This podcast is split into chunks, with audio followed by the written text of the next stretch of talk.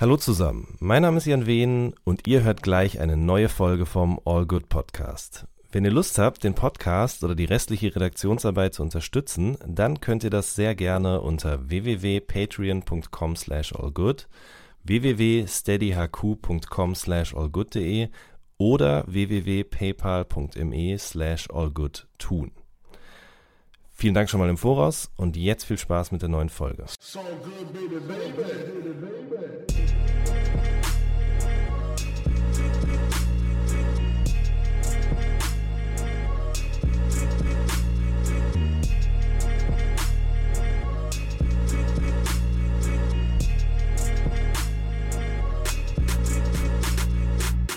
Hallo zusammen, mein Name ist Jan Wehn und ihr hört eine neue Folge vom All Good Podcast. Bei mir zu Gast ist heute Rockstar, der am Freitag sein neues Album Cobblepot veröffentlicht. Ich grüße dich, Max. Hallo. Hey, na? Was na, geht? Mir geht's gut. Und dir? Ach du, ähm, heute ist, äh, heute ist, also ich habe zwei Tage jetzt gerade das Highscore-Video gedreht. Ja. Und da hat keiner geschlafen. Mhm. Und ähm, dann habe ich kurz geschlafen, hatte heute Nacht aber eine Schnark im Zimmer und habe mich die ganze Nacht gekratzt. Ich bin die ganze Zeit von meinem eigenen Kratzen wach geworden und auch überall an so unnötigen Stellen, so unten am Fuß zwischen den Zehen. Man ist so, Klassiker. Mein Gott, Alter, wieso da? Äh, Arme, auch so teilweise so drei nebeneinander, so ein guter Hattrick und so. Ähm, und das hat mich die ganze Nacht wach gehalten. Das hat mich irgendwie am ganzen Körper gejuckt. Dann habe ich heute Nacht relativ schlecht geschlafen dadurch. Äh, und dann heute Morgen seit äh, dann habe ich noch hier ein bisschen Computerkram erledigt und Sachen, die man so am Computer macht, äh, weil ich das ja am Wochenende nicht konnte. Und dann hatte ich gerade Interview-Marathon, unter anderem im Pinguinhaus im Zoo. Ähm, dann habe ich Pingus geguckt. Das war aber ganz nett, weil ähm, dann hatte ich Frau vom Zoo, weil mein Vater war noch mit, der hat das alles ja. so ein bisschen, äh, der war so ein bisschen mein, mein Tourmanager, mein Interviewmanager heute und hat immer so, jetzt gehen Sie mal weg, jetzt kommt gleich er, Max, du musst jetzt da. Und ich war die ganze Zeit so, Mann, Alter. Ähm, so viel hat mein Vater mir noch nie in seinem Leben befohlen. Und äh, dann haben wir, hat die Frau danach noch gesagt, die das Echsenhaus geleitet hat, weil die so ein großer Badesalz-Fan war, haben wir noch ein bisschen hinter den Kulissen von diesem, von diesem, ähm, ja, von diesem Echsen-Fischhaus, Exotarium oder äh, keine Ahnung. Ich weiß nicht. Auf jeden Fall, da sind wir dann noch rumgelaufen Aha. und ich habe dann sogar ein Chamäleon gefüttert. Und das ist ja das beste Tier der Welt, weil sie genauso aussehen wie ein Film. Und äh, diese, die dann einfach, dann haben die diese lange Zunge, man muss den, ja. den Heuschreck auch besonders weit weghalten. Und dann kam diese Zunge rausgeschossen und hat diese Heuschrecke gegessen. Und das war so geil. Und dann war da noch eine sehr, sehr alte Schildkröte, die auf mich zugelaufen ist. Und ähm, die, also ich, weil ich halt da drin in diesem Gehege stand, oben waren die Chamäleons, unten waren die großen Schildkröten. Dann ist die einfach, dann hat die an meinen Jordan geknabbert, aber ich habe nichts gesagt, weil ich es einfach nur süß fand. ähm, und das war mein Mittag. Und äh, ja, viele Interviews. Dann habe ich, ist mir aufgefallen, ich habe vergessen zu essen. Habe ich jetzt eben noch schnell auf dem Heimweg einen McRap rein raketet. Und äh, jetzt bin ich hochgespurtet, habe mich auf den Stuhl niedergelassen und dann haben wir Skype angeworfen. Wahnsinn. That's the spirit of the day. Sinn. Mir ist aufgefallen gerade eben, dass wir jetzt schon, das ist ja der zweite Podcast, in dem du zu Gast bist. Äh, ich glaube, ja. du bist der erste neben A zum J, dem diese Ehre zuteil wird übrigens, tatsächlich. Das war der ähm, besten. Richtig. Ähm, dass wir letztes Mal auch schon so Hypochonder-Themen hatten. Oder zumindest so Krankheitsthemen auf jeden Fall. Und du jetzt gerade schon wieder anfängst mit so Mückenstichen und Jucken und Schlafdefizit äh, und so weiter und so fort. Was ging es denn das letzte Mal? Was hatten wir denn da? Ah, ich glaube, da ging es irgendwie um Rückenschmerzen oder so. Stimmt, ich, da äh, hatte ich ganz dolle Rückenschmerzen. Genau, richtig. Und die sind weg. Ja, warum sind die weg? Weil sie psychosomatisch waren oder weil du gute Medikamente bekommen hast?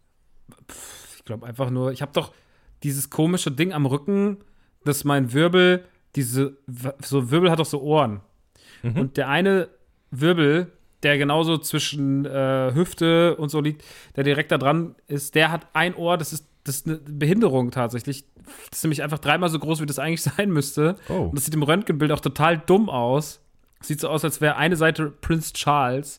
und und das klemmt manchmal Nerven ein. Und da kannst du nichts machen, weil der Eingriff, das abzuschaben, laut der Ärzte anscheinend äh, super gefährlich wäre. Und deswegen mhm. sagen die halt so, ja, man muss halt Muskulatur drumherum aufbauen. Und äh, ich habe ja das letzte halbe Jahr sehr viel Sport gemacht, auch mhm. wenn man es nicht sieht, aber ich habe sehr viel Sport gemacht. Und äh, ja, deswegen habe ich da, glaube ich, so ein bisschen Muskulatur okay. drumherum schaffen können. Was hast, du, was hast du gemacht für einen Sport, um das zu stärken? Ähm, so Rückenübungen, Mhm. Sit-Ups. Äh, ich war jeden Tag, oder jetzt nicht jeden Tag, aber sehr viele Tage auf diesem Crosstrainer, den ich habe. Mhm. Und äh, Aber der Cro Cross-Trainer, der hat auch den Vorteil, dass du währenddessen noch was anderes machen kannst. Zum Beispiel Fernsehen gucken oder. ja, ich gucke Serien. Ich gucke immer Serien. Ich habe komplett Game of Thrones runtergeballert. Endlich. Ähm, hab OG, nee, nicht OG, die zweite Staffel. Versace, jetzt Better Call Saul, dritte und vierte Staffel. Ich gucke dann immer eine Serie und habe dann immer so Ziele. Ich habe 100 Folgen jetzt geguckt auf dem Ding seit Tourende von Autokino. Heftig. Gestern durchgerechnet. Okay. Gibt es nicht auch so Ja. Programme, die man, in dem, bei denen man den sozusagen so eine Tour de France oder so simulieren kann? Und so Bergfahrten und so? Ja, aber ich habe aus Versehen ein Kabel durchgeschnitten und kann einfach nur noch auf einer Stufe laufen. Deswegen, also, Ach so, und bei einem Crosstrainer fährt man ja auch nicht, sondern man läuft eher, Nee. oder? man läuft, das ist ja eher so ein, so ein Ja, Laufen. okay. Und das ist ja so gut, weil du halt alle Muskeln irgendwie beanspruchst. Du hast ja einen Arm und ein Bein und sagt ja immer, das ist so ein Frauentrainingsgerät. Das ist natürlich Gender-Scheiße. Aber Mhm. ich bin total in Love mit dem Crosstrainer. Also ich hatte ja mal so eine ganz große Diät, wo ich so von 135 Kilo auf, auf oder 130 oder so waren das, auf 80 runter bin. Wo ich wahnsinnig viel abgenommen habe in so ein paar Monaten. Da war ich so noch sehr jung. Mhm. Äh, und äh, das habe ich alles mit dem Crosstrainer damals gemacht. Und auch immer Lost dabei geguckt und so. Ich habe gestern, habe ich an Lost gedacht, äh, seit langer Zeit mal wieder und irgendwie überlegt, ob ich es jetzt nochmal gucken will. Ähm, aber dann habe ich gedacht, na, ich weiß zu viel noch und außerdem ist die letzte Staffel einfach so scheiße, dass ich gar nicht sozusagen wieder bis an den Punkt kommen will, wo ich weiß, jetzt muss ich die letzte Staffel nochmal gucken. Weißt du, was ich meine? Ja, oder, hast, oder hast du es nochmal geguckt? Ich hab's, ähm, nee, seit der Zeit auch nicht mehr. Ich habe aber auch ja bis heute nie die letzte Staffel gesehen. Okay. Also ich habe mir die gekauft und habe, glaube ich, ein oder zwei Folgen geguckt und ich fand es auch bis zu dem Zeitpunkt nie so schlimm wie alle anderen schon. Mhm. Aber ähm, es war dann trotzdem irgendwann, hatte mir das jeder so schlecht geredet mit dem Ende, dass ich halt irgendwann einfach das Interesse verloren habe und habe dann einfach nicht mehr weitergeguckt. Aber das tat sich auch immer noch so was, wie, was mir wie ein ähm, Schalk im Nacken sitzt. Ich bin immer so, sagt man Schalk? Nee. Ähm, boah, gute Frage. Ich dachte jetzt eher, du meinst das Damoklesschwert, was über einem schwebt, aber das ist Oder auch das sowas. falsche Bild. Aber auf jeden Fall, du, Aber es ist, es ist auf jeden Fall immer, immer, in my mind. Okay. Ich warte aber Und- immer noch auf so eine Serie, dass die noch, dass noch mal wieder so eine Serie kommt, die so allumfassend besonders ist wie Lost. Oder kam da irgendwas danach noch mal? Ähm, ich habe ja kurz gedacht, Dark wird's, diese Ja. deutsche Produktion. Aber ich bin ja nicht so richtig. Ähm, also am Ende, als ich dann irgendwann eine Mindmap gebraucht habe, um überhaupt auch irgendwas zu verstehen, und ähm, habe ich dann gedacht, so, nee, mir ist es gerade hier zu kompliziert. Und sie verrennen sich ja in der ersten Staffel schon da, wo Lost sich nach fünf Staffeln verrannt hatte. Mhm. So, also das war mir dann alles zu wirr. Ähm, aber es gibt ja auch viele Dark Hooligans, die das richtig krass abfeiern.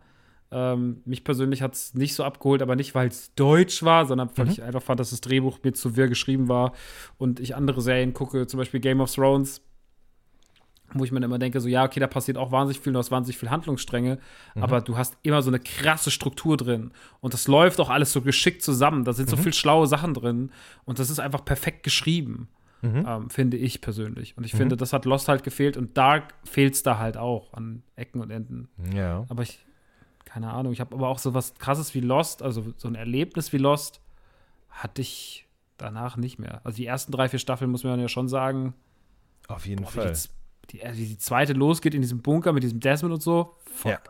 Richtig krass. großartig. Äh, ich will unbedingt auch mal Twin Peaks gucken. Das habe ich nämlich immer noch nicht getan und äh, mich neulich mit einem äh, brennenden äh, Twin Peaks-Fan unterhalten. Und der hat gesagt, das ist das Mhm. Beste, was dir passieren kann, dass du es noch nicht geschaut hast, weil das für ihn und ja viele andere auch so die Mutter aller Serien irgendwie war. Hast du das geguckt? Äh, auch irgendwann mittendrin aufgehört in der zweiten, weil die Ach, zweite krass. ist wahnsinnig lang.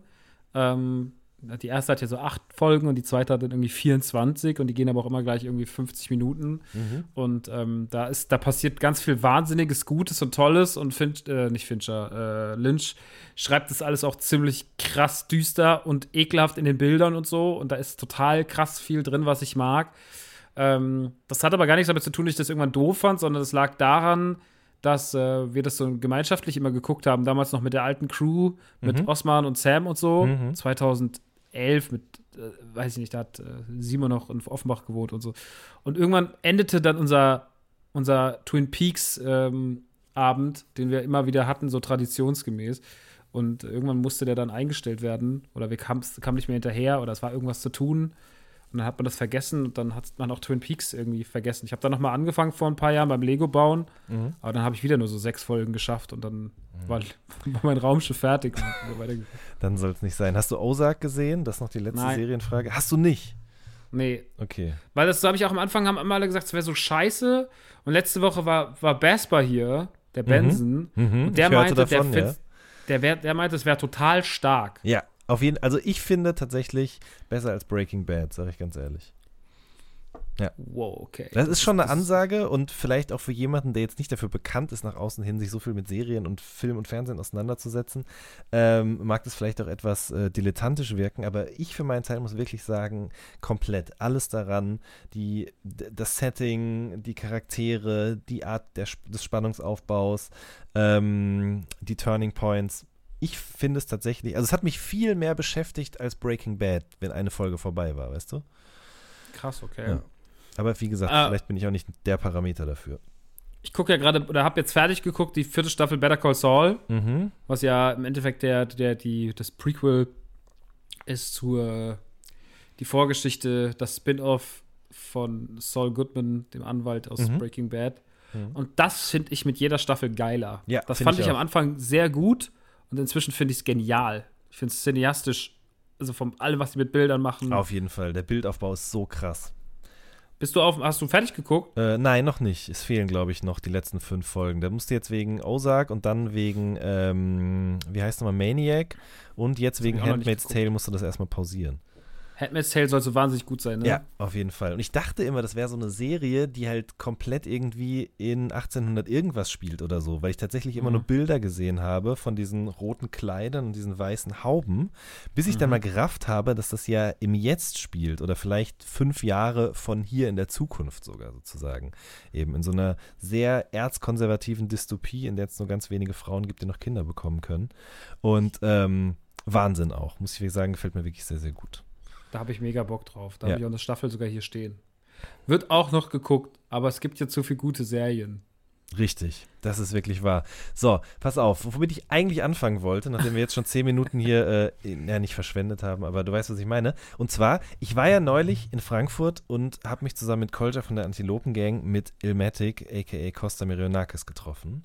Mhm. Und wir haben, wir haben uns getroffen, haben zusammen Kaffee getrunken und sind dann langsam eben in Richtung seiner Wohnung und äh, dem Interviewaufnahmeort gegangen. Und da hat er erzählt, dass den Abend davor du und Chris auch zusammen in Frankfurt bei ihm waren und ihn besucht haben. Mhm. Was habt ihr denn da gemacht? Na, der Costa und ich haben ja so eine komische Liebe schon seit Jahren füreinander. Also ich Mhm. habe die ja eh, weil ähm, der war der junge Ilz, Alter. So, der hat, äh, der, Mehr hat, muss man nicht sagen, ja. der war der junge Ilz. Den haben wir damals krass gefeiert. Da haben wir auch schon mal privat öfter drüber geredet, Ja. dass das ja alles einfach eine grandiose Zeit war. Ähm, das war ja für mich eine goldene Ära im Deutschrap, dieses ganze nur 24 Stunden Savage Optic Records Echo Zeug. Und ähm, inzwischen ist der ja so Comedy-Star oder ist auf jeden Fall Comedian äh, beruflich und Mhm. moderiert sehr viel. Ähm, und äh, wir haben immer so uns ein bisschen, also ich habe ihn ja eh immer so ein bisschen beobachtet, aber er dann auch irgendwann mich. Äh, und da war immer sehr, sehr viel Liebe füreinander auf Snapchat da, vor zweieinhalb Jahren, als es noch Snapchat gab.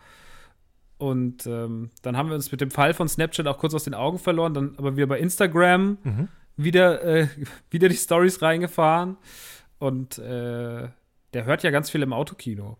Und dann hat er uns Ja. gesagt: so, ey Jungs, ihr müsst mal vorbeikommen. Ich habe einfach Bock, mal mit euch abends essen zu gehen. Wir gehen jeden Montagabend da und da essen. Ja. Und dann sind wir dahin und äh, haben einfach mal fünf Stunden miteinander verbracht, ohne Ziel. Mhm. Also einfach nur so, ja, geil, wir hängen ab. ja. Und das war schön.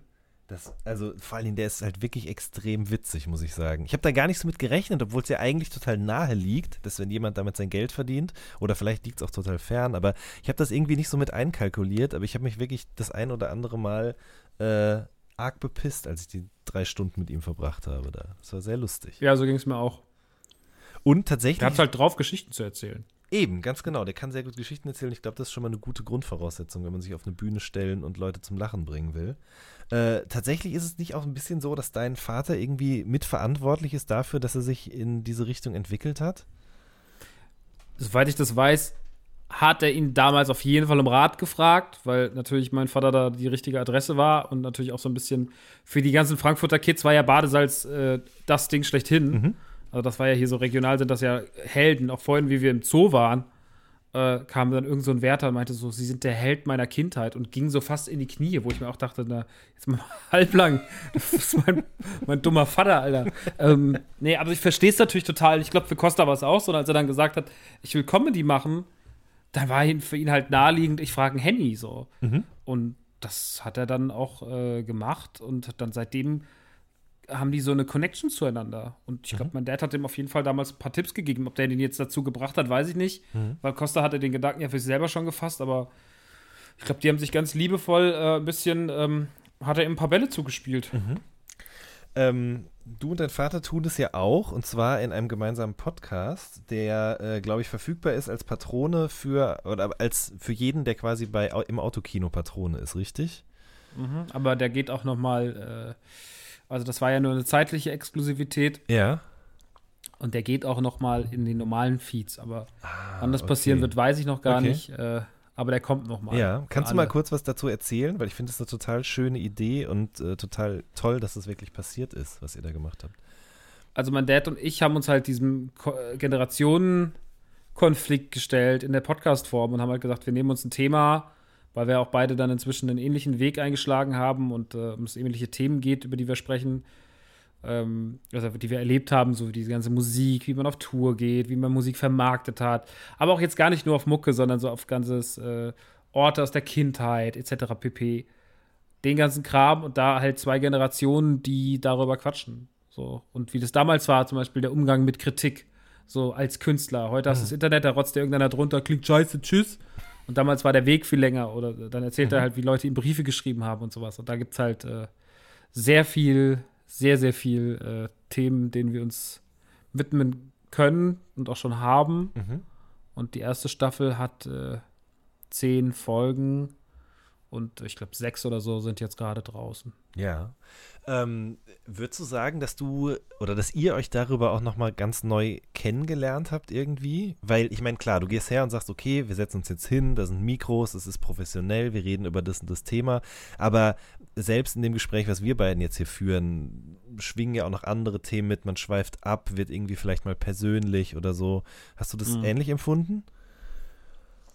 Ah also man weiß ja natürlich eh nicht alles immer und äh, wenn dann irgendwelche neuen Anekdoten kommen oder auch irgendwelche tiefgründigen Sachen, über die man jetzt so nicht redet, weil es halt einfach nicht das, also so, oder so, was heißt tiefgründig, auch so Sachen wie Wörter, die nicht gehen, die andere oder Sachen, die Menschen machen, die nicht klar gehen. Aber damit meinen wir jetzt nicht irgendwas Großes wie äh, Nazi sein, sondern sowas, also das ist bei allen klar, das ist man nicht, aber zum Beispiel sowas wie ähm, bestimmte Wörter sagen oder sowas. Und dann äh, lernst du ja über deinen Dad auch nochmal kennen, was den eigentlich so stört und sowas. Mhm. Und das sind halt Dinge, die bequatschst du halt, glaube ich, einfach nicht so, wenn du als Familie abends essen gehst oder so. Mhm. Und da lernst du natürlich einfach nochmal ganz viel Kleinkram und, und schöne Details über deinen eigenen Dad und auch andersrum.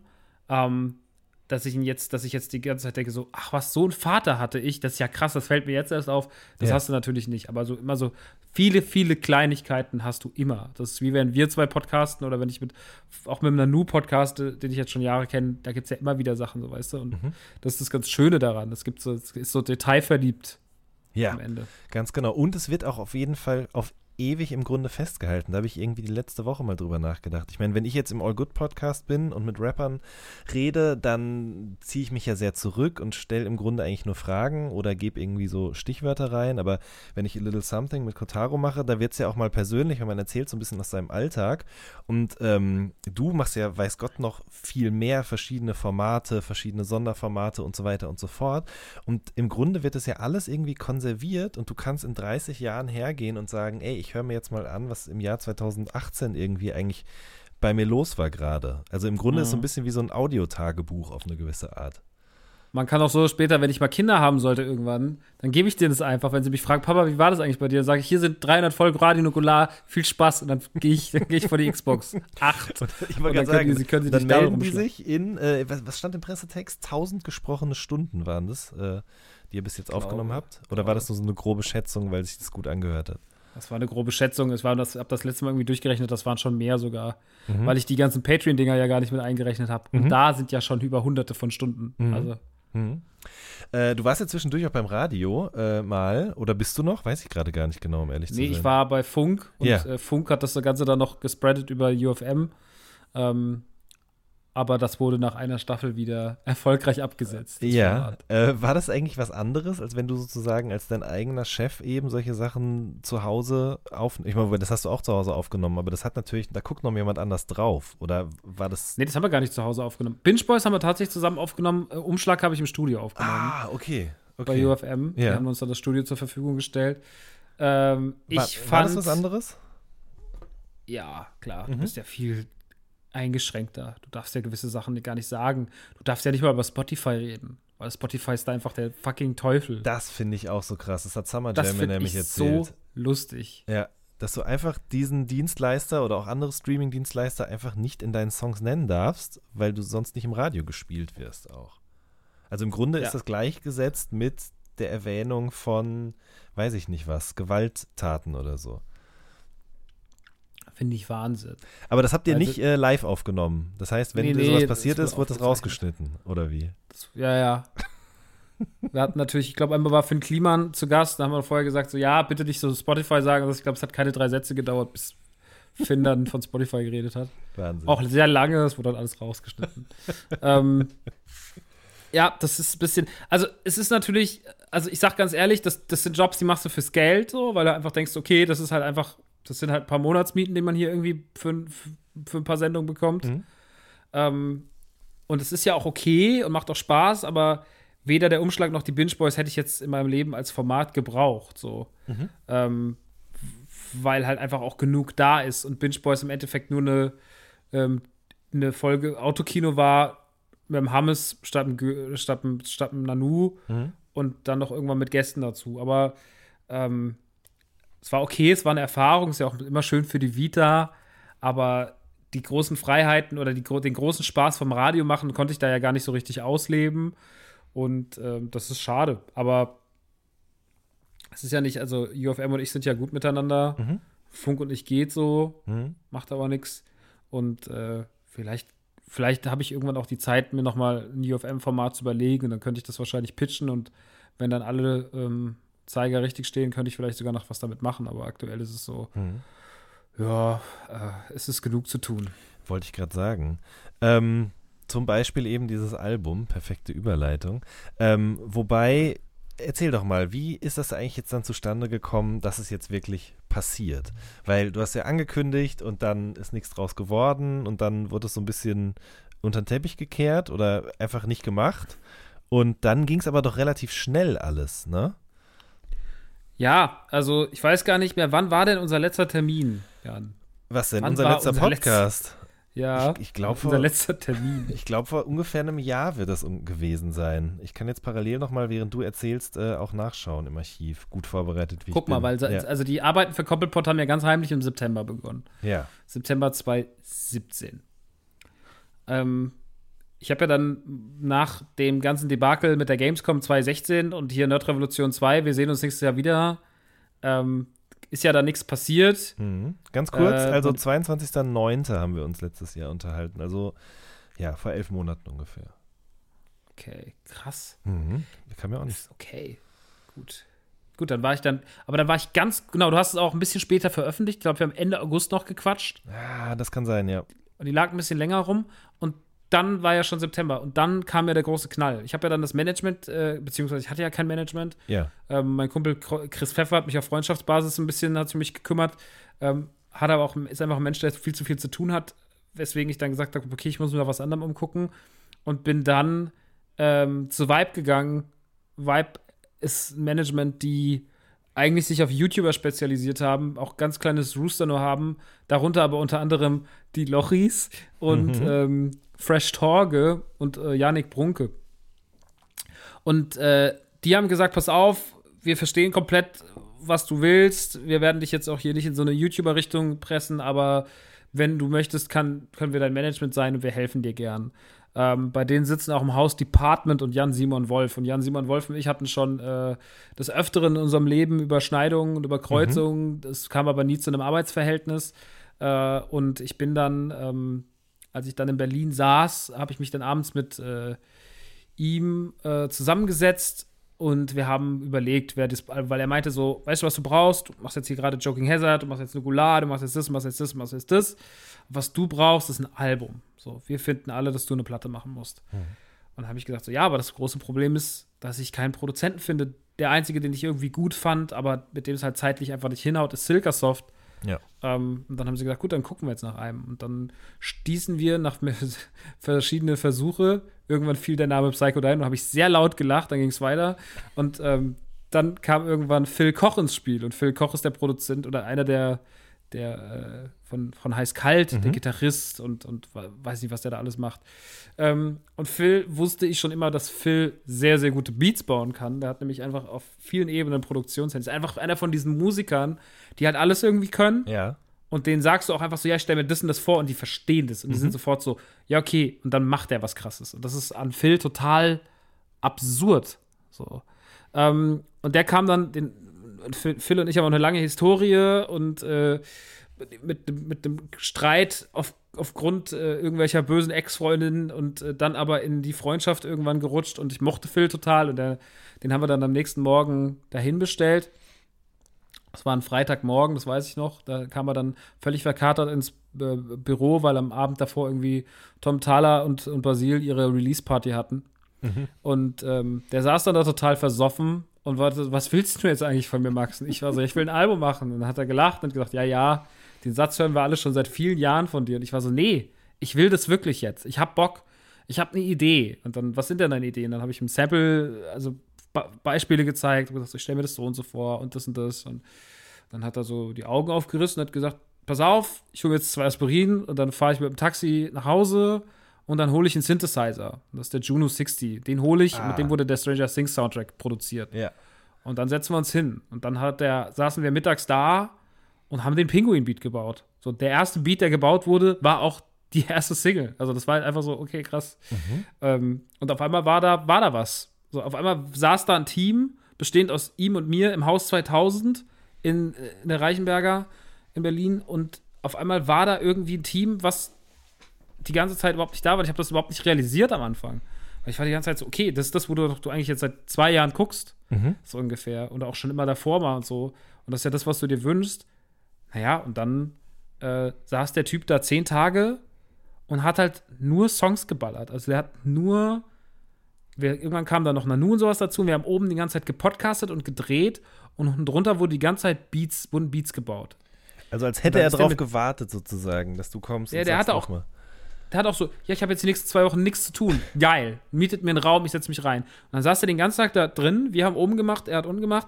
Und dann sind wir immer ähm, runter, haben uns unten getroffen zum Rauchen, haben gequatscht, sind noch was essen gegangen, jeder heim, nächsten Tag ging es so weiter. Am Ende nach, waren 17 Beats da und es war irgendwann auch so, wurden die Beats wurden dann auch qualitativ so langsam ein bisschen, haben so ein bisschen, gab so eine Kurve nach unten, habe ich gedacht so, ey, Phil, ganz ehrlich, Feierabend, so, wir machen jetzt hier Schluss. Mhm. Ähm, dann habe ich die Beats drei Monate aber liegen gelassen, habe nur so schon so ein bisschen Ideen gesammelt, weil ich wusste, ey, wir haben noch ähm, das und das und das und das und Adventskalender mit dem Autokino und Nukulartour und Autokino-Event äh, im Januar, äh, wo du auch zu Gast warst. Mhm. Und dann bin ich ja einen Tag nach dem Autokino-Event, nachdem dann die ganze Orga abgeschlossen war, direkt ins Auto gestiegen, hab die Beats mitgenommen, bin nach Bergen gefahren, hab mir zwei Wochen ein Apartment am Meer gemietet, wo im Januar kein Mensch ist. Hab mir so Zettel an die Wand gehängt, so selbstklebende äh, Folien zum Beschriften. So, ja. Nee, diese, diese, mhm. diese ganz großen, so, weißt du? Und habe da alles mit diesen Whiteboard-Folien zugeklebt und habe die Wände bekriegselt und habe halt dieses Album irgendwie runterkonzipiert. Und dann kam ich nach zwei Wochen nach Hause und hat's fertig. Krass. Und das Krasse war, dass auch in dem Urlaub äh, Phil mir noch drei Beats geschickt hat, vier Beats geschickt hat, von denen es drei auf die Platte geschafft haben. Das heißt, ich habe im Endeffekt aus einem Pool von 21 Beats gepickt und drei Songs habe ich erst die Ideen und die Beats überhaupt erst dort bekommen. Zum Beispiel Mond. Den Beat mhm. hat er mir geschickt und ich habe den gehört und war so, fuck off. So, mega krass, nehme ich. Ähm, Will Russell habe ich gehört und beim ersten Mal hören Also ich hatte wieder so richtige so Musikmomente, wo ich ein Beat höre und direkt wieder so flashe und so und die Hook so direkt singe, während ich irgendwie mir gerade Spiegeleier brate Mhm. und weiß so, Mann, geil, Alter. So, du bist, du kommst wieder zurück auf deinen, auf deinen Film. Und ähm, ich war wieder so richtig im Schreibemodus zum ersten Mal seit Jahren. Mhm. Das war total krass und das war aber gut. Und deswegen war es auch schlau, diese Platte da irgendwie runterzuballern. Weil da war gerade einfach mal das Zeitfenster offen, was mir doch die ganze Zeit gefehlt hat, so nach dem Motto, so hier kannst du kreativ sein. Mhm. Und du musst aber auch fertig werden, weil du hast das Zimmer nur noch bis Sonntag. Und ähm, dann habe ich das da so durchgeboxt und war total zufrieden im ersten Moment. Dann bin ich heimgefahren, dann fand ich alles ganz schlimm. Dann habe ich äh, aber gesagt so, nee, ich kenne mich. Ich lasse es jetzt liegen, dann gucke ich es mir noch mal an, dann rufe ich Max Lessmann an, gehe mit dem das noch mal durch, Ja. beziehungsweise wir treffen uns einfach alle in der Hütte in Braunschweig, in Borgheide, nehmen dort die Platte auf und dann ist das Ding durch, weil ich habe keinen ich hab keinen Bock, einen riesen Fass für die Platte aufzumachen. Ich Mhm. will das nicht mehr. Okay, so lass mich dich kurz unterbrechen in deinem Redefluss, in deinem sehr guten gerade an der Stelle. Äh, da kommen wir gleich, nee, alles gut, da kommen wir gleich wieder drauf zurück. Aber du hast es gerade eben so nur in einem Nebensatz kurz erwähnt und ich meine, wenn man das Album hört, ist es relativ offensichtlich, dass viele Songs eben irgendwie nicht klingen wie die Songs auf dem Stranger Things Soundtrack, aber durchaus daran erinnern. Und du hast gesagt, dass Phil dann eben auch diesen Juno-Synthesizer rausgeholt hat, mit dem, ich glaube, mit einem von diesen Synthesizern hat auch Teasy auf seinem ersten Album ganz viel gemacht zum Beispiel. Und es ist halt so ein ganz klarer, ähm, wie sagt man, ein charakteristischer Sound, den dieses Teil eben hat, ne? Voll. Nämlich so ein 80er Synthi-Ding, aber super hell, breit, drückend. Ähm, warum wolltest du denn ausge oder wa wa wann kam dir diese Idee zu sagen, ich möchte gerne ein Album, was in diese Richtung geht vom Klang her? Die hatte ich ganz früh. Also tatsächlich weiß ich noch, dass ich auf diese ganze Sinti-80s-Richtung schon Lust hatte vor dem Release von Nerd Revolution. Mhm. Aber dass ich das dann alles auch verworfen hatte und auch die Idee am Anfang scheiße fand und sie immer mal wieder in meinem Kopf aufblitzte. Aber durch dann, also, was ja, Rockstar hatte immer seine Themen und war da schon immer so relativ so, okay, das ist meine Schiene, die hat jetzt auch so in Deutschland gerade keiner. Mhm. So, also es gibt jetzt nicht diesen Nerd-Rapper-Scheiß, den ich mache, so nochmal. Vielleicht auch, weil es eine scheiß Idee war. Auf jeden Fall äh, war ich der Einzige, der das, der das so gemacht hat. Aber die Musik war immer noch ein bisschen beliebig. Nerd-Revolution war extrem technolastig oder elektronisch, Ja. weil es halt einfach diese Zeit war, 2009, 10, als wir das gemacht haben, wo halt die Atzen gerade am Start waren und wo da alles so ging. Äh, 2013, Ende 12, Anfang 13, als wir Pubertät geschrieben haben, war halt gerade so die Casper-Ära zu Ende, der gerade alles abgerissen hatte. Dieses ganze Band-Ding, alle wollen mit Band auftreten, bla bla bla. Das war das nächste Ding, ähm, was total, was total, äh, was, was dann Einfluss auf die Platte genommen hat. Mhm. Und äh, ich fand, hab gesagt, was ein drittes Rockstar-Album braucht oder das dritte, dritte große Rockstar-Album, ist halt ein eigenes Soundgewand, dass man auch endlich mal weiß, okay, der Typ hat nicht nur seine Themen, sondern hat auch seine Musik. Und die Zeit mit Radio Nukular und dieser ganze Retro-Hype und Stranger Things und alles, was die letzten Jahre passiert ist, guck mal auf den Musikmarkt, wie viel da inzwischen so produziert wird. Also jetzt auch The Midnight und sowas. Ähm, das ist ja gerade wieder, das ist ja seit jetzt ein paar Jahren das Riesending wieder. Ähm, auch wenn es immer noch so eine Nische ist, aber auch so diese ganze Synthwave-Community auf YouTube und sowas, was da alles abgeht. Ähm, und ich fand es einfach irgendwie schön, das zu nehmen, mir davon Elemente zu grabben und das irgendwie in ein, in ein Rap-Gewand zu, zu packen, weil ich das so nicht kenne. Und Nö, weil das auch Ich nämlich auch mir, nicht. weil, und weil mir das wahnsinnig viel Spaß macht, mich da auszutoben und deswegen war die Idee schon lange da, aber ich habe mich jetzt einfach im Rahmen dieses Freimachens und auch dieses so, ey, es gibt keinen Trend mehr, dem ich folgen brauche, weil was soll ich, soll ich jetzt Trap machen? So, mal davon abgesehen, dass ich die Musik jetzt nicht so krass fühle, Mhm. Wäre es doch auch einfach lächerlich gewesen, wenn ich komme und mache so ein Trap-Album. Dann hätten alle gesagt, sag mal, nachts am spinnst du eigentlich? Mhm. Ja. Und das wäre total dumm gewesen. Und dieses, das ist so ein bisschen dieses Fight Club-Ding. Erst wenn wir alles verloren haben, haben wir die Möglichkeit, alles zu tun. Und so war es mit der Mucke auch. Mhm. Ich hatte Podcasts, keiner hat sich mehr für die Musik interessiert, also kann ich machen, was ich will. Ja. Und im besten Fall läuft's gut und im schlechtesten Fall sind die Leute aus meiner Bubble, äh, finden es cool, weil sie irgendwie denken, dass es gut passt. Mhm. Fertig. Ja. Fettoni hat das auch mal zu mir gesagt irgendwann. Er meinte so, äh, im Grunde in dem Punkt, an dem er das mit dem Rappen überhaupt nicht mehr so richtig wollte, also ich meine, er hat, glaube ich, immer noch gerne gerappt, aber er hat da jetzt eben nicht so verbissen sich dahinter geklemmt. An dem Punkt ging es eigentlich erst richtig los. Mhm. Und äh, das habe ich tatsächlich bei mir selbst an anderen Stellen auch schon irgendwie gemerkt. Und ich hatte auch so ein bisschen das Gefühl von außen. Du hast ja, also unendlich viel gemacht die ganze Zeit über, nur eben keine Musik. Und äh, als du dich, glaube ich, gar nicht mehr damit beschäftigt hast, war auf einmal quasi sozusagen das Blatt wieder weiß und du konntest einfach anfangen und machen und tun lassen, worauf du Lust hattest. Ja. Ähm, aber natürlich ist es trotzdem auch ein Wagnis, ne, mit, mit so einem Sound irgendwie äh, rauszugehen. Also eine der ersten Sachen, die ich mir notiert habe, als ich diese Platte gehört habe, war, das ist schon Nischenmusik. So, ne? Also es ist, wie du gerade selbst gesagt hast, definitiv nichts, was irgendeinem Trend folgt. Ähm, wird man da auch unsicher drüber oder warst du dann so, ist mir scheißegal?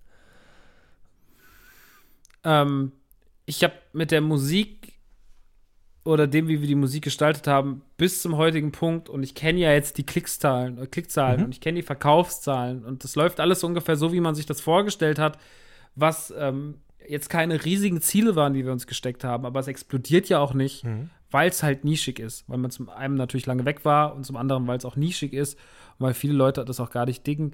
Ähm, ich habe ich scheiß drauf, was, was die Leute von der Mucke halten. Hm. Also was, was die Leute vom Sound halten, weil ich hab's total genossen, das zu machen und hab noch nie mit Leichtigkeit so ein Album gemacht und ich liebe dieses, also diese, ich höre den ganzen Tag solche Mucke.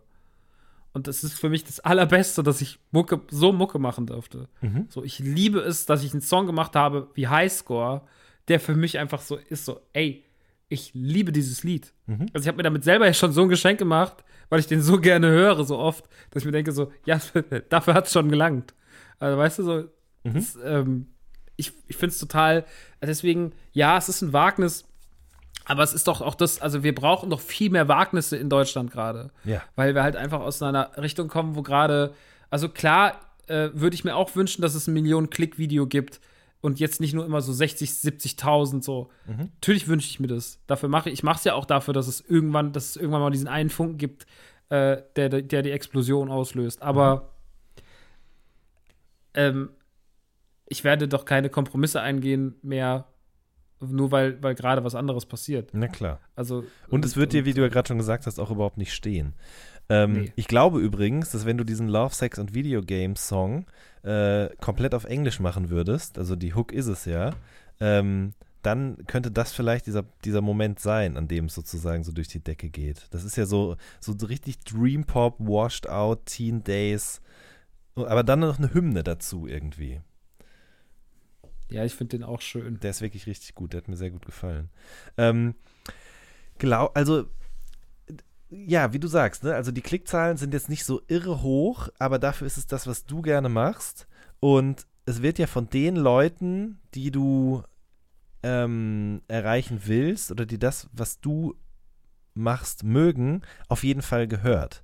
Ähm, du, das finde ich eh so interessant. Also du, du funktionierst ja quasi komplett parallel zu dieser Szene, von der man, glaube ich, vielleicht sogar auch sagen kann, dass es die gar nicht mehr gibt. Ne? Du hast dir sozusagen so dieses, diese eigene Szene geschaffen, mit diesem Kosmos mhm. aus Podcasts, aus ähm, Videoformaten, aus Instagram Stories und eben jetzt auch dieser Musik. Die Leute kommen ja zu den Konzerten, würde ich jetzt mal vermuten, die du jetzt auf der kommenden Tour dann spielst, ähm, ja nicht nur, weil sie Fans von deiner Musik sind, sondern auch, weil sie Fan von dir als Typ sind, sozusagen, von dir und deiner Marke irgendwie. Mhm. Kann man das so sagen?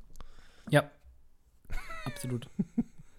Ey, voll. Also ich glaube, dass man sich einfach so jetzt ein Bild aufgebaut hat und ähm, im Endeffekt kriegt dieses, diese Figur, oder was heißt die Figur?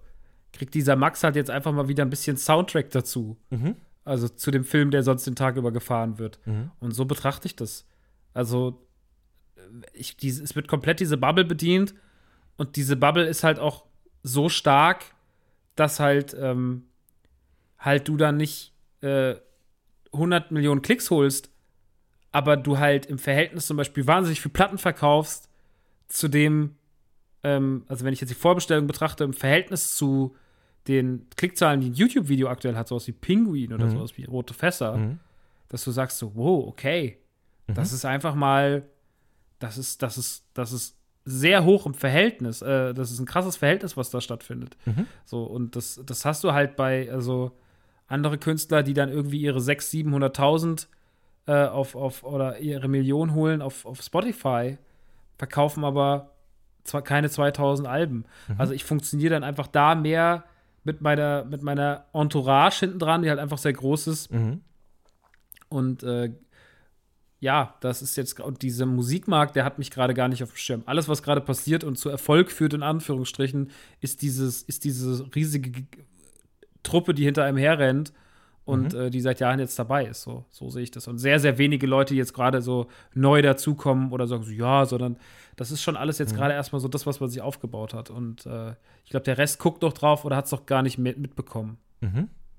So bei, ein bisschen wie bei Finn Kliman, ne? Der hat doch jetzt auch dieses Album gemacht, was sozusagen physisch hergestellt worden ist, einmal. Das wird es danach nie wieder geben.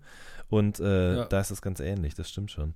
Ähm, Ja, Finn, Finn, was Finn gemacht hat, ist halt geisteskrank. Also der hat ja irgendwie, also was, der hat ja einfach den Mu Musikmarkt eigentlich zerstört, wenn man so will. Der Typ hat einfach 100.000 Platten verkauft aus, der, aus dem Wohnzimmer raus und man ist so, okay, he fucked it. Ich habe ich es gelesen, ich habe es nicht geglaubt. Ne? Also, weil de facto hat er ja um einiges mehr verkauft an physischen Exemplaren oder auch generell an Tonträgern dann eben oder Streams, wie auch immer, ähm, als Bushido zum Beispiel, der in der gleichen Woche rausgekommen ist. Hat er. Und das ist Hat schon, er safe. Ja, und das ist schon Wahnsinn irgendwie. Das ist äh, auf jeden Fall interessant zu sehen, wie eben sozusagen ähm, diese Leute, so wie du ja auch, eben sozusagen komplett an der Industrie vorbei, eben so ihren eigenen kleinen Markt sich erschaffen und das so gut läuft, dass man äh, selbst gut davon leben, aber den Leuten eben auch ein besonderes Erlebnis bieten kann, in Form von einer Box, in Form von Konzerten oder Bonus-Content auf diese oder jene Art und Weise. Ich meine, ihr macht das mit dem Podcast, Finn hat das auch gemacht zum Album zum Beispiel. Das ist schon ähm, eine neue Stufe auf jeden Fall, ja. Ja, also ich bin, ich mache jetzt auch gerade diese ganzen Interviews, ähm, und, aber ich glaube halt auch viele davon, das ist halt so ein bisschen Prestige für einen selber, und da hat man halt auch so Bock drauf. Mhm. Aber ähm, ich frage mich immer, wie viel das bringt. Ja. Also geht jetzt jemand aus dem Rockstar-Podcast raus von den All Good-Hörern Mhm. und denkt sich so, jetzt kaufe ich mir die Platte. So, ja, vielleicht ist es Mhm. ein Ansporn, dass Leute so, dass sie das mal auf Spotify reinfahren. Mhm. Ähm, aber ich glaube, dass man schon auch seine, seine Basis krass im Griff haben muss. Vor allem, Ja. wenn man so ein kleiner, nischiger Inselkünstler ist und halt nicht jetzt irgendwie UFO, der halt die Millionenmarke knackt kurz nach dem Upload. Also das ist halt was anderes. Ja, wobei ich sagen muss, das habe ich jetzt schon öfter gehört oder gelesen, besser gesagt. Ich möchte mich an dieser Stelle auch nochmal bedanken bei den Leuten, die solche Sachen unter diesen Podcast schreiben oder mir auch E-Mails schreiben oder sonst was. Es freut mich immer wirklich sehr, ähm, dass die nämlich sagen, dass teilweise Leute in diesen Podcast kommen, die sie vorher richtig scheiße fanden oder auch überhaupt nicht auf dem Schirm gehabt haben und die ihnen dann durch diesen Podcast und durch das Gespräch, was hier stattgefunden hat, eben äh, auf einmal total sympathisch geworden sind. Und ähm, Olsen ist jetzt zum Beispiel so ein Beispiel gewesen auch. Da haben Leute, äh, zum Beispiel ein Beispiel, der Klassiker, da haben aber Leute auch drunter geschrieben, krass, äh, das ist mir noch nie passiert, dass ich eben mir ein Interviewformat anhöre und den Typen nicht mochte, aber hinterher doch denke, höre ich mir mal an. Also das kann auf jeden Fall passieren, aber natürlich auch nur im kleinen Rahmen und du hast schon absolut recht, ne? Also die, die ganz, ganz großen Künstler, die eben millionenfach streamen äh, und auch ein ganz anderes Publikum bedienen, ich glaube, äh, für die sind so Interviews eher lästig. Das ist eher Sachen, die Zeit kosten. Ähm, da haben sie vor allen Dingen auch ihren Content nicht so 100% im Griff. Das, Mhm. Also bei einem Bones denke ich das zum Beispiel. Ich meine, die geben ja 187 Straßenbahn, die gibt nie Interviews. Die geben nur Nico Backspin Interviews. Und das ist eben durch diesen Hamburg, durch diese Hamburg-Connection irgendwie sozusagen zustande gekommen.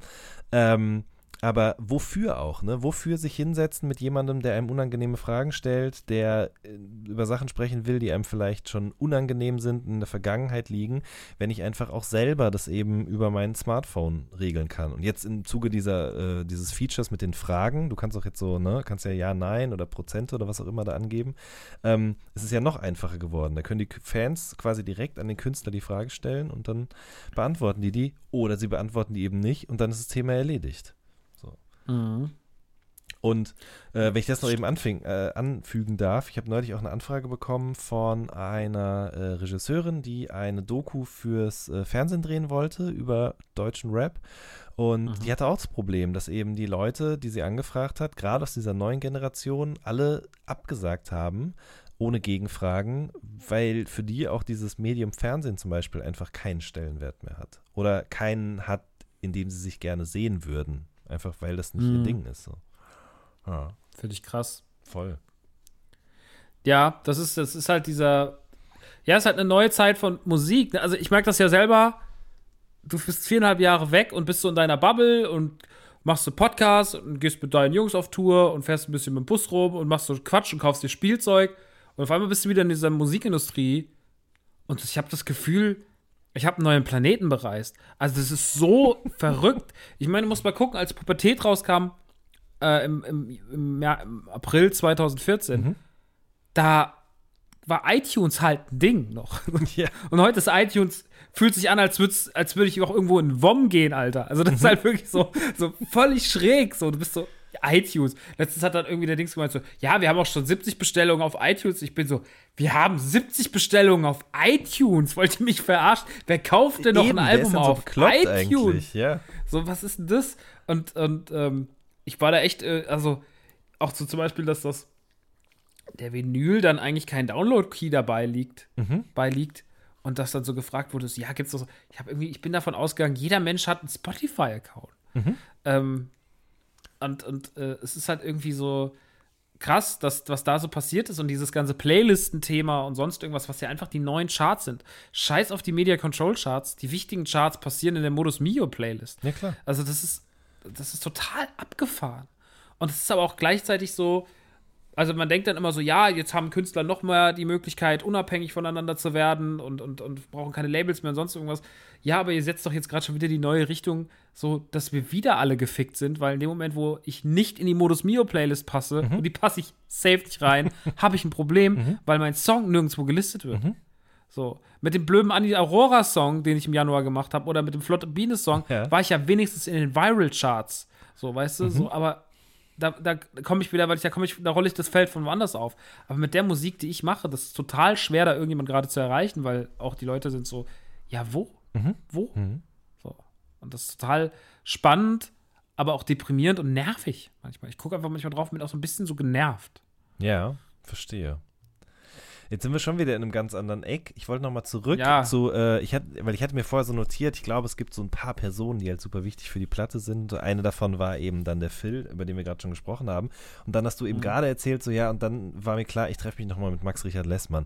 Max Richard Lessmann, für alle Zuhörer, ähm, die ihn nicht kennen, war auch schon mal zu Gast hier in diesem Podcast tatsächlich, weil er ähm, nicht nur Frontmann von Vierkant-Tretlager gewesen ist und äh, als Solokünstler Musik macht und im Podcast Klatsch und Tratsch äh, über ähm, alle Themen, die auch in der Bunte und in der Gala verhandelt werden, spricht, ja, sondern ja. Ähm, eben auch ein großer bekennender Rap-Fan ist. Und deswegen war er eben schon mal hier zu Gast. Wir haben ein bisschen gesprochen.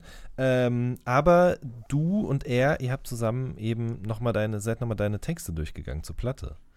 Richtig? Mhm. Wie, oder genau. anders gefragt, woher kennt ihr euch überhaupt? Ist das noch aus dieser ganzen Casper Vorband ähm, Zeit oder wie war das? Ja. Also ich kenne ihn tatsächlich noch aus der Zeit. Mhm. Ähm, es gibt ja bald den großen Radio Nukular Rockstar Podcast. Mhm. Da hat Max einen Beitrag zu gemacht. Da erzählt er mal eine sehr unangenehme Geschichte, ähm, wie wir uns eigentlich sehr, sehr gut verstanden haben in der Festivalsaison 2012 mhm. und wie ich mit einem äh, Tweet, den ich überhaupt nicht so böse gemeint habe, äh, aber ihn dann so ein bisschen vor den Kopf gestoßen habe. Ähm, und äh, er dann so ein bisschen so ein differenziertes Verhältnis zu mir hatte, weil auf der einen Seite sagte, ja, ich mochte dich schon, aber dann war dir dieser Tweet und der war irgendwie so ein bisschen weirdo. Und das fand ich ein bisschen scheiße von dir, Max. Und dann haben wir erst mal zwei Jahre dich auch so ein bisschen als Trottel abgestellt. Wie das bei Rappern halt so ist, ja. Wie das halt bei Rappern so ist. Twitter. Und ähm, dann haben sich unsere Wege irgendwann wieder gekreuzt, weil zum einen gab es, wir haben, es gibt so eine sehr, sehr geheime, elitäre WhatsApp-Gruppe mit äh, diversen Rappern, ähm, Freundeskreis. Und ähm, da war er auch mal ganz kurz Teil davon. Mhm. Äh, bis er dann irgendwann, Max Lessmann hat ja keinen Smartphone. Ja. Der hat ja immer nur Das ist so absurd. ein fucking iPod Touch, mit dem man ins Internet geht und so ein, so ein Ticker-Handy. Ja. So, mit so, mit so, auch so zwei SIM-Karten-Slots und sowas. Und, und ähm, dann habe ich den kurzzeitig in dieser Gruppe wieder für mich entdeckt und fand den halt auch wieder direkt so lovely. Ähm, und fand den halt auch immer trotzdem cool. Ich habe das auch gar nicht so realisiert, dass dieser Tweet immer so ein großes Problem war. Mhm. Ähm, und dann ähm, hat er mir irgendwann geschrieben, so 2015, 16, dass er alle diese ganzen Podcasts hört. Dass er Radio Nukular hört, dass er sogar Rumble Pack hört, obwohl er gar nicht Videospiele spielt, Autokino und so weiter und so fort. Dann hat er sich so ein bisschen zurück in unseren Freundeskreis ge ge geluchst. Gemogelt, Und hat mal wolltest zu mir gesagt sagen, oder auch ja. zu. Ja, was habe ich gesagt? Geluchst? Ich bin seit, ich bin seit zehn Stunden am Ja, Reden. ist alles ich gut. Sei dir ich, verziehen. ich, erfinde, ich erfinde Worte, Leute. Das wird einfach auch aufschreiben. Das wird vielleicht wird es mal wichtig später. ähm, dann hat er sich in den Freundeskreis geluchst und ähm, dann hat er irgendwann zum Nanun zu mir gesagt: Ey, wenn ihr mal wieder Mucke machen wollt und ihr braucht irgendjemand, der euch hilft, dann bin ich da. Und ich war ja mit den Texten, mit ein paar Sachen einfach nicht so richtig sicher. Zum Beispiel hat die Platte ein ganz anderes Intro vorher. Aha. Tatsächlich auf den, es war der gleiche Beat wie äh, im Intro äh, in, in 2049, aber es war eine, ähm, es, es war tatsächlich drauf gesungen und, und gerappt. Mhm. So. Und ähm, das hat mir aber zum Beispiel nicht gefallen. Deswegen die größte Intro, die, die größte Änderung des, des Albums, die er vorgenommen hat, war das Intro komplett neu zu machen und einzusprechen. Ähm, und er hat aber auf alle Texte nochmal, der hat vielleicht da nochmal ein Wort und da nochmal einen Satz und diesen Snowball 84, der letzte Song des Albums, den wir, den haben wir dann auch zusammen geschrieben und aufgenommen an einem ähm, wunderschönen warmen Mittag in Borgheide. Ähm, und ja, der kam dann halt einfach dahin. Ich hatte den auch ewig nicht gesehen. Und dann hat er halt da bei uns in dem Haus geschlafen, so für eine Woche. Und das war aber das, das war halt einfach das Geilste. Weil diese Kombination Max Lessmann, Phil Koch und mich an einen Tisch zu bringen, die alle irgendwie so eine seltsame Historie miteinander haben, das war total geil. Und das war wirklich die magischste Woche des Jahres. Das war wirklich so, dass sich alle, also da, da denkt man so zurück und das wird einen so für immer verbinden. Das war so richtig brüderlich. Und wir hatten die Hütte eigentlich gemietet bis, ich glaube, Mittwoch bis, also zwei Wochen Mittwoch, Mittwoch bis Mittwoch. Und wir haben freitags abgebaut. So. Weil wir halt nach acht Tagen fertig waren mit den Aufnahmen, waren so, wir lieben das Album. Was sollen wir noch machen? Krass. Lieben wir doch unser Album. Okay, fertig. Und dann, ja, dann mache ich noch ein paar Tage Urlaub, Leute. Ich habe ja noch Zeit. Äh, dann, bin ich, bin ich nach Hamburg gefahren zu einer Freundin und äh, dann war ich raus. Und dann war die Platte fertig. Ich habe gesagt, das Beste ist, wenn ich sie doch vor meinem 34. Geburtstag fertig kriege. Und äh, ich hatte, glaube ich, dann dienstags oder so Geburtstag und sie war äh, freitags fertig davor. Ja, und dann musste sie halt noch mischen, mischen und mastern. Und Lilly fehlte noch, weil die war für die Aufnahme, die war vor der Aufnahme krank geworden Mhm. und konnte dann nicht nach Borgheide kommen.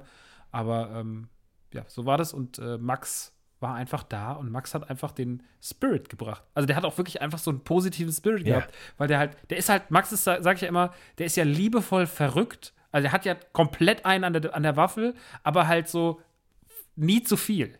So, Der ist immer perfekt, perfekt irre. Ja. Und das ist geil.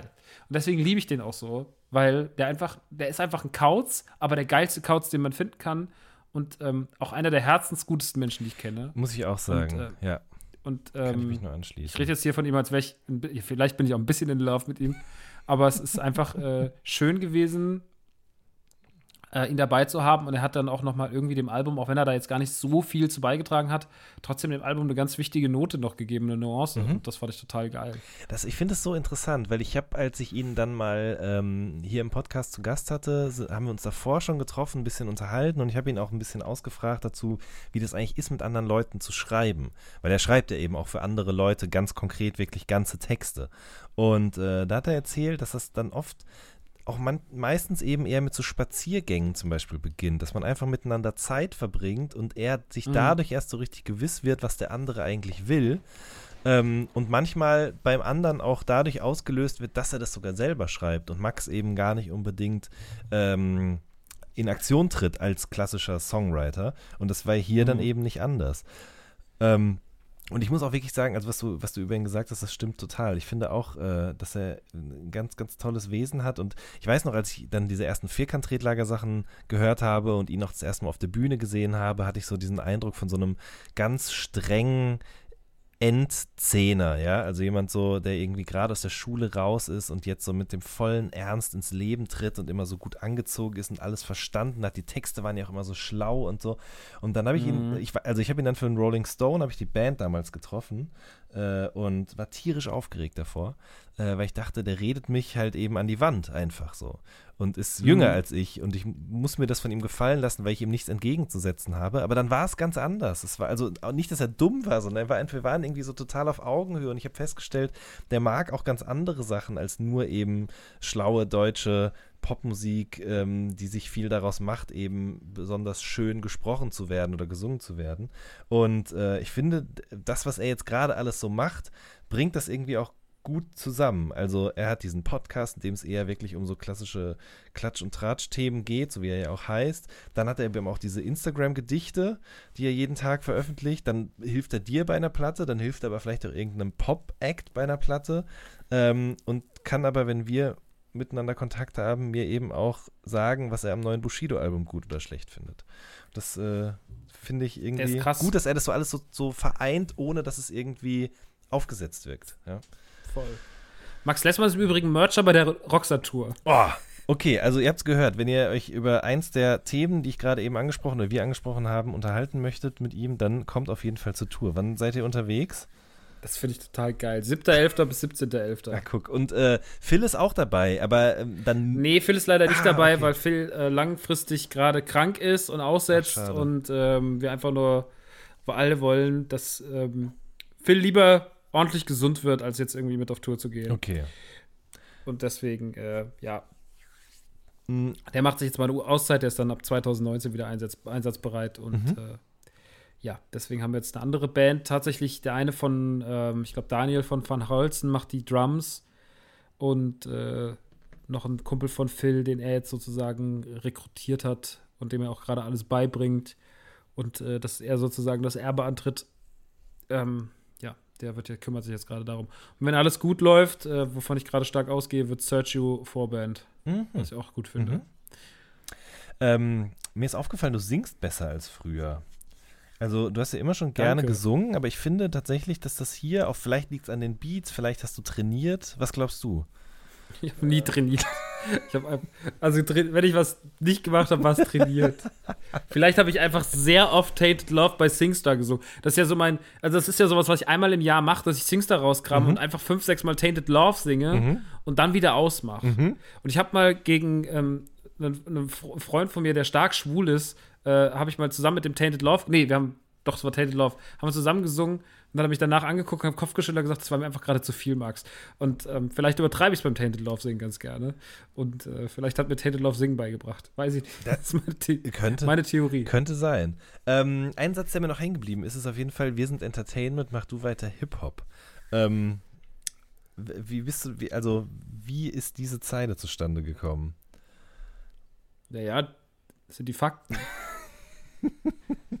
naja, Ja. wir sind halt inzwischen so ein Kollektiv aus, aus Leuten, die Podcasts machen, die auf die Bühne gehen, die Mucke machen, die was weiß ich nicht noch alles. Also unser, unser äh, Kosmos umfasst ja inzwischen so viel. Und, und wir machen, wir machen halt einfach Entertainment. Wir sind kein, ich bin kein Rapper mehr. Mhm.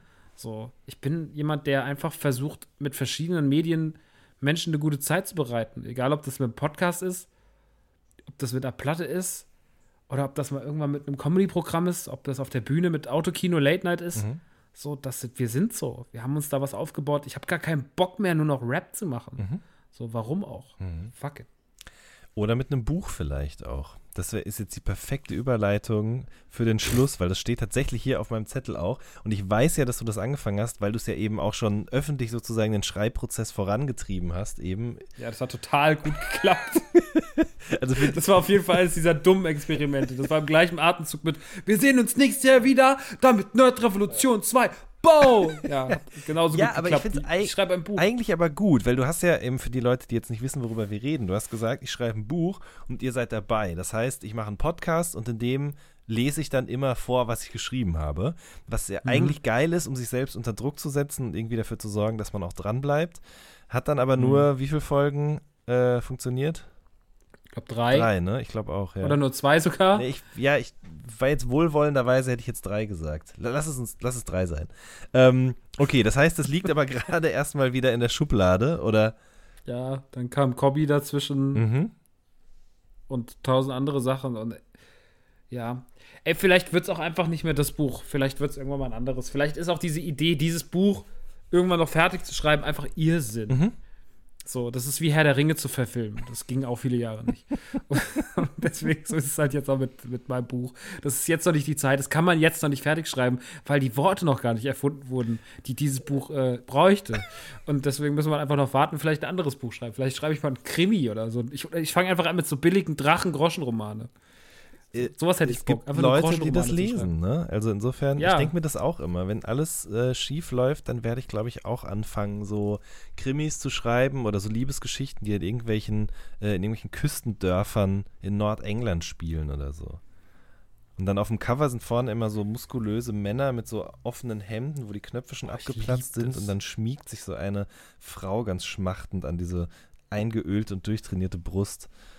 Ey, wie geil kann was zum Lesen sein eigentlich? Ja, oder? Das, ich meine, das muss man wirklich sagen. So Buchcover sind oft extrem langweilig, aber wenn du dann solche ähm, Zeichnung gewordenen Softpornos da vorne drauf hast, das, das holt einen doch sofort ab eigentlich. Ich habe letztens von jemandem gehört, der sowas, also über einen Freund, der hat das erzählt, dass er jemanden kennt, der sowas schreibt, der so Drachenromane schreibt. Mhm.